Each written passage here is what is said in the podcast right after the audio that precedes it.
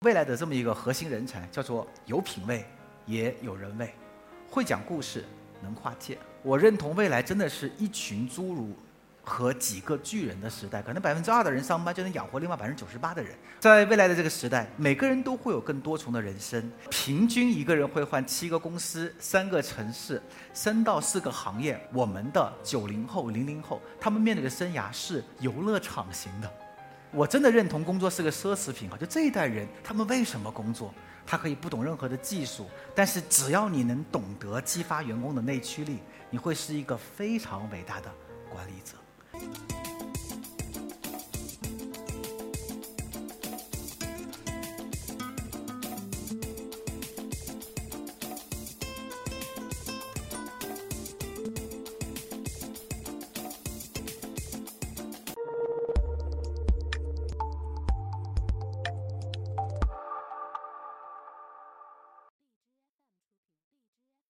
我是一课 Talks 的讲者，我是古典。我自己呢，我有三个身份：第一，我是一个企业的老板，所以我需要招员工；第二呢，我是一个生涯规划师，我的工作就是帮助很多人去找到他自己喜欢的事业；第三个呢，我觉得，嗯，这个身份可能跟大家有相相同哈，我是两个女儿她爹。前段时间我就跟我媳妇聊一个话题：你觉得这我们的孩子从小要不要学英语啊？要不要学？你觉得？我就开始发表一个伪论哈，我说这样的，我说你知道吗？这个所谓竞争力这个玩意儿，你要考虑未来啊，要看十年，对吧？呃，十年以后呢，我很确信，大部分的沟通场合是不需要英语的。很多时候我们会想的是现在有没有竞争力？其实我觉得，竞争力本身就包含着对于未来的预测。有没有可能我们每个小孩从来没有输在起跑线上？但未来根本就不跑步，就是一场游泳比赛呢。未来十年、五年左右，什么样的人会最有竞争力？先看两张照片，左边这个呢是九七年人类第一次跟电脑 PK 啊，那一次呢是人类输了，当时是悍然大波，整个那个《纽约时报》用了整版去报道计算机会把人类歼灭的故事，甚至后面还有一系列的电影，比如说《终结者》，你们看过吗？就是源于那一波的恐慌。但是你看，看见去年的时候，李世石再去输给计算机的时候，整个人类就没那么恐慌了，还有很多人津津乐道看直播。为什么差别那么大？仅仅差了十年时间。因为我们这一代人已经非常清醒的接受，计算机可以在很多领域比人强了，就是我们早就不会恐慌，我们觉得很正常的吧？计算机早就会在很多领域比我们强了，在哪些领域呢？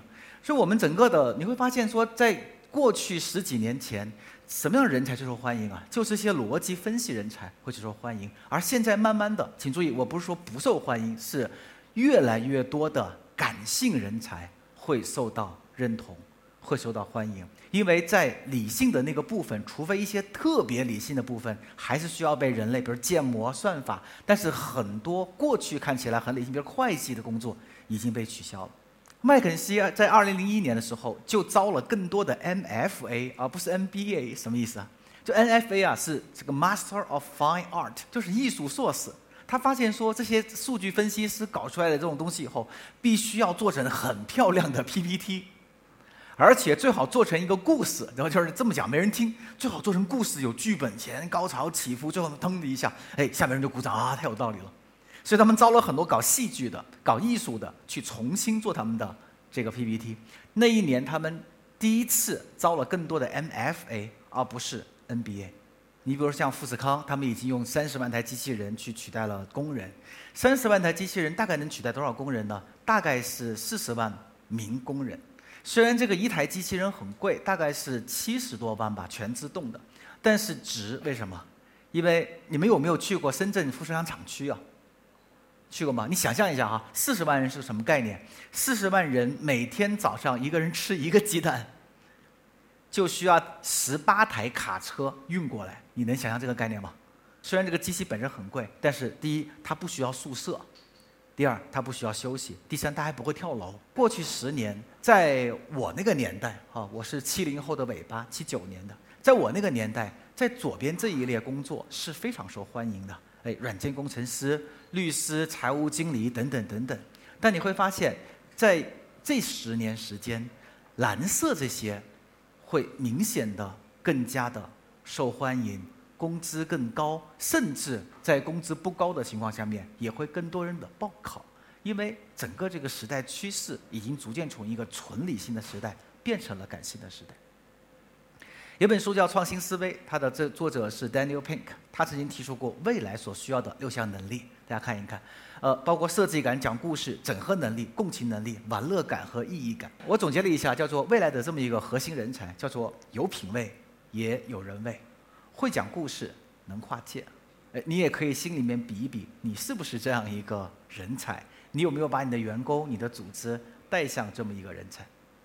所以我想，刚刚有人问说，哎，什么人会被电脑所取代？我觉得你可以问自己三个问题啊。第一个问题是，这个东西电脑会做的比我好吗？哎，如果电脑能做的比你好，就真的很有可能把你取代。第二个问题可能会是说，这个问题，我现在做这个事情能外包吗？哎，如果能外包的话，对不起，未来你可能不会被电脑取代，你可能会被遥远的呃，在某个小城镇的某一个坐在电脑面前的人所取代，因为他不需要你。第三个问题是。这个事情我会做得越来越好，越来越至少越来越开心嘛。如果第三个问题没有过的话，可能你不想干这份工作。我认同未来真的是一群侏儒和几个巨人的时代，可能百分之二的人上班就能养活另外百分之九十八的人。如果这个活儿你不能越干越好，也不能越干越开心，可能你真的没有必要去做它。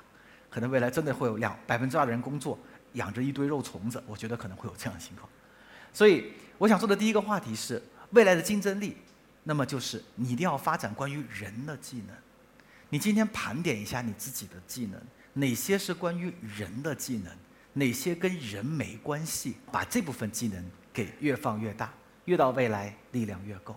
而那些让你没有人性的一些技能，可能慢慢慢慢的还能挺几年，但是终究会被电脑所取代。第一个，好，第二个，看看。这个是中关村的企业寿命哈，平均是二点九七年，最近还有缩短，是二点五年了。也就是说，在中关村你开一家企业啊，三年没倒闭就算很牛了，啊，然后，呃，中国的中小企业是平均三年。再看一看哈，这个中国世界五百强呢是四十年，中国呃世界一千强呢是三十年，什么意思啊？你老人家的职业生涯呢？你二十五岁上班到六十五岁退休是四十年，什么意思？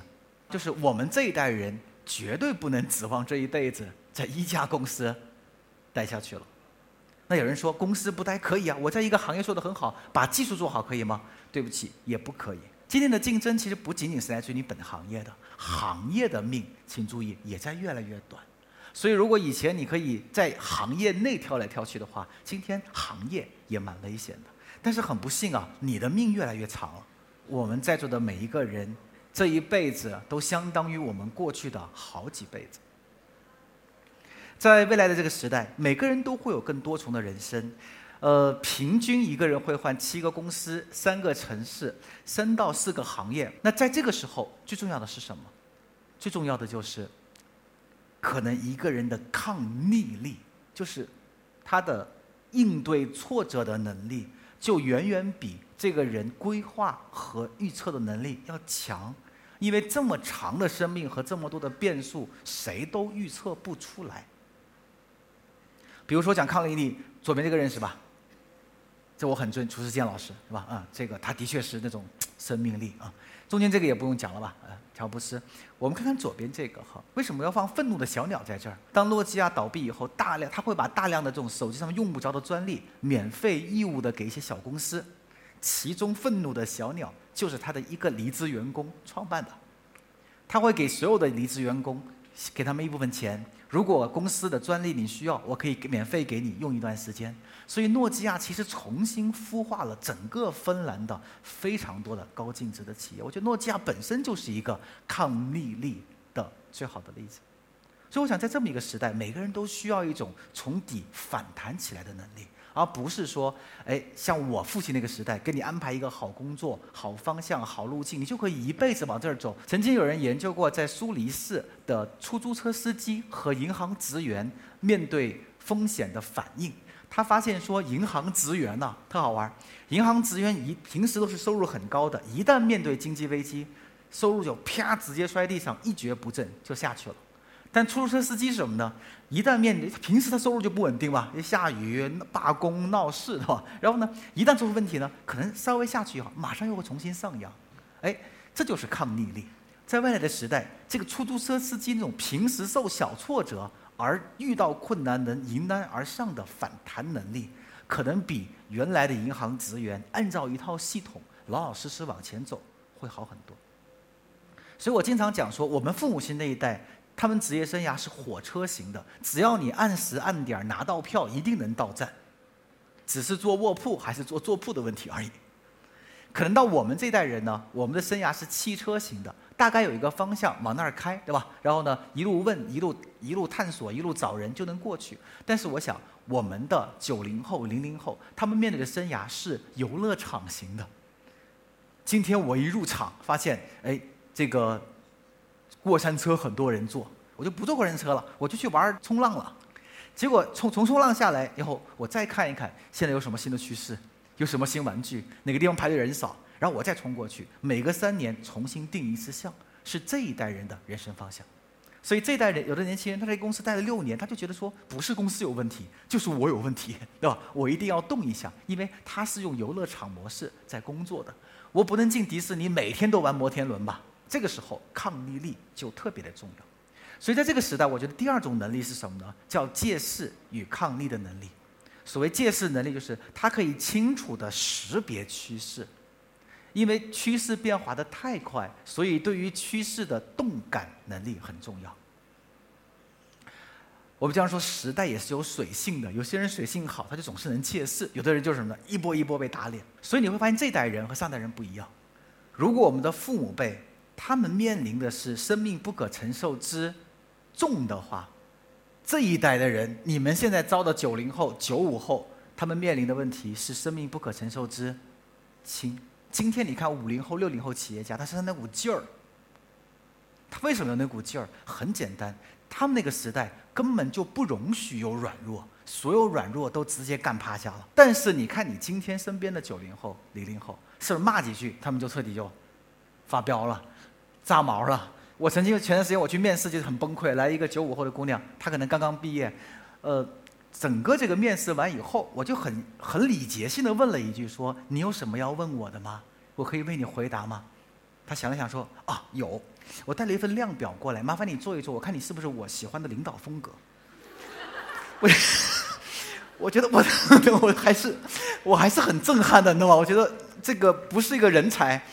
嗯，就是脑子有问题的嘛。我特别那个严肃的一条条回答了，他看了一看说：“果然不是。”然后就就拿包走。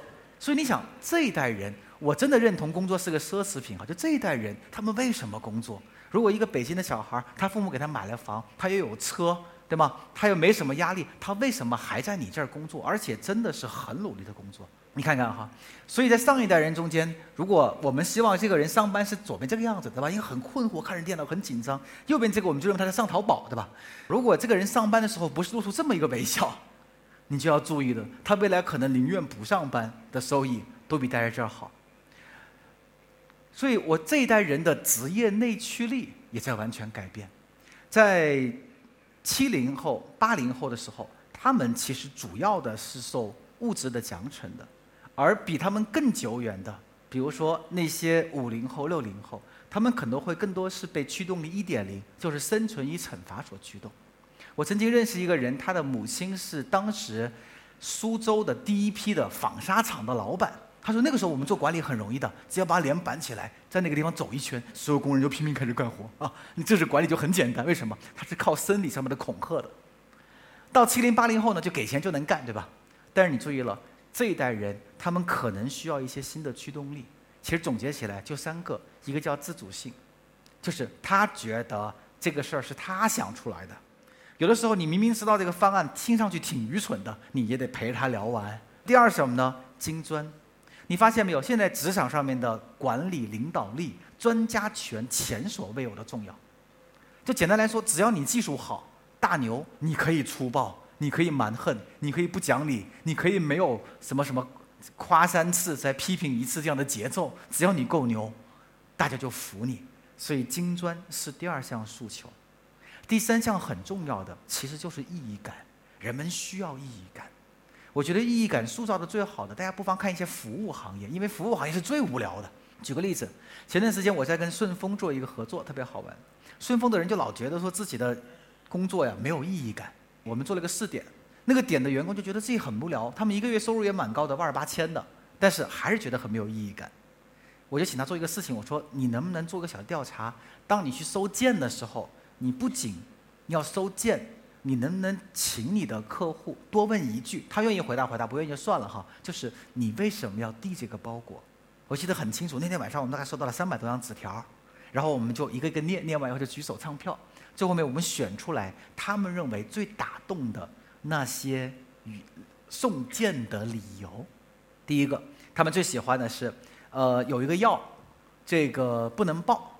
我爸自己呢舍不得买，所以呢我就买下来寄给他，很好玩吧？啊，哎，有一个也很有意思，他说这是我就这是这就我送给我喜欢一个姑娘的礼物。有个人就说，那我这个是个很重要的文件呢，签了就能有两百万的单子啊，你一定不能给我寄丢了啊，记得记得记得。然后我们就会跟那些快递员说，我说你有没有想过，你递的不是快递，你递的是这些人对于这些事情的一些。想法、一些向往、一些感动、一些对于生活美好的一些期许，这就是生活现在，这才是真正的有人味儿的东西哈。我觉得这就是企业文化。就如果有一天你能让你的员工理解到这个东西，在物质上面不能亏待，在精神上面你要重视，这样子才有可能去驱动这个时代的员工，因为他们真的可能不为钱而来，也不为你的名利，也不为你的讽刺而来，他们可能就真的是为了。追寻一些意义而来，所以物质上面不要亏待，精神上面呢尽可能重视。我们每个人都需要有内驱力，我们需要懂得如何掌控自己的内驱力，以及如何激发员工的内驱力。如果未来一个好的管理者，他可以不懂任何的技术，但是只要你能懂得激发员工的内驱力，你会是一个非常伟大的管理者。可能你不一定会艺术，你不一定懂得大数据，但是你一定是一个非常伟大的管理者。至少你是一个很好的父亲和母亲。好的，到这儿结束，谢谢。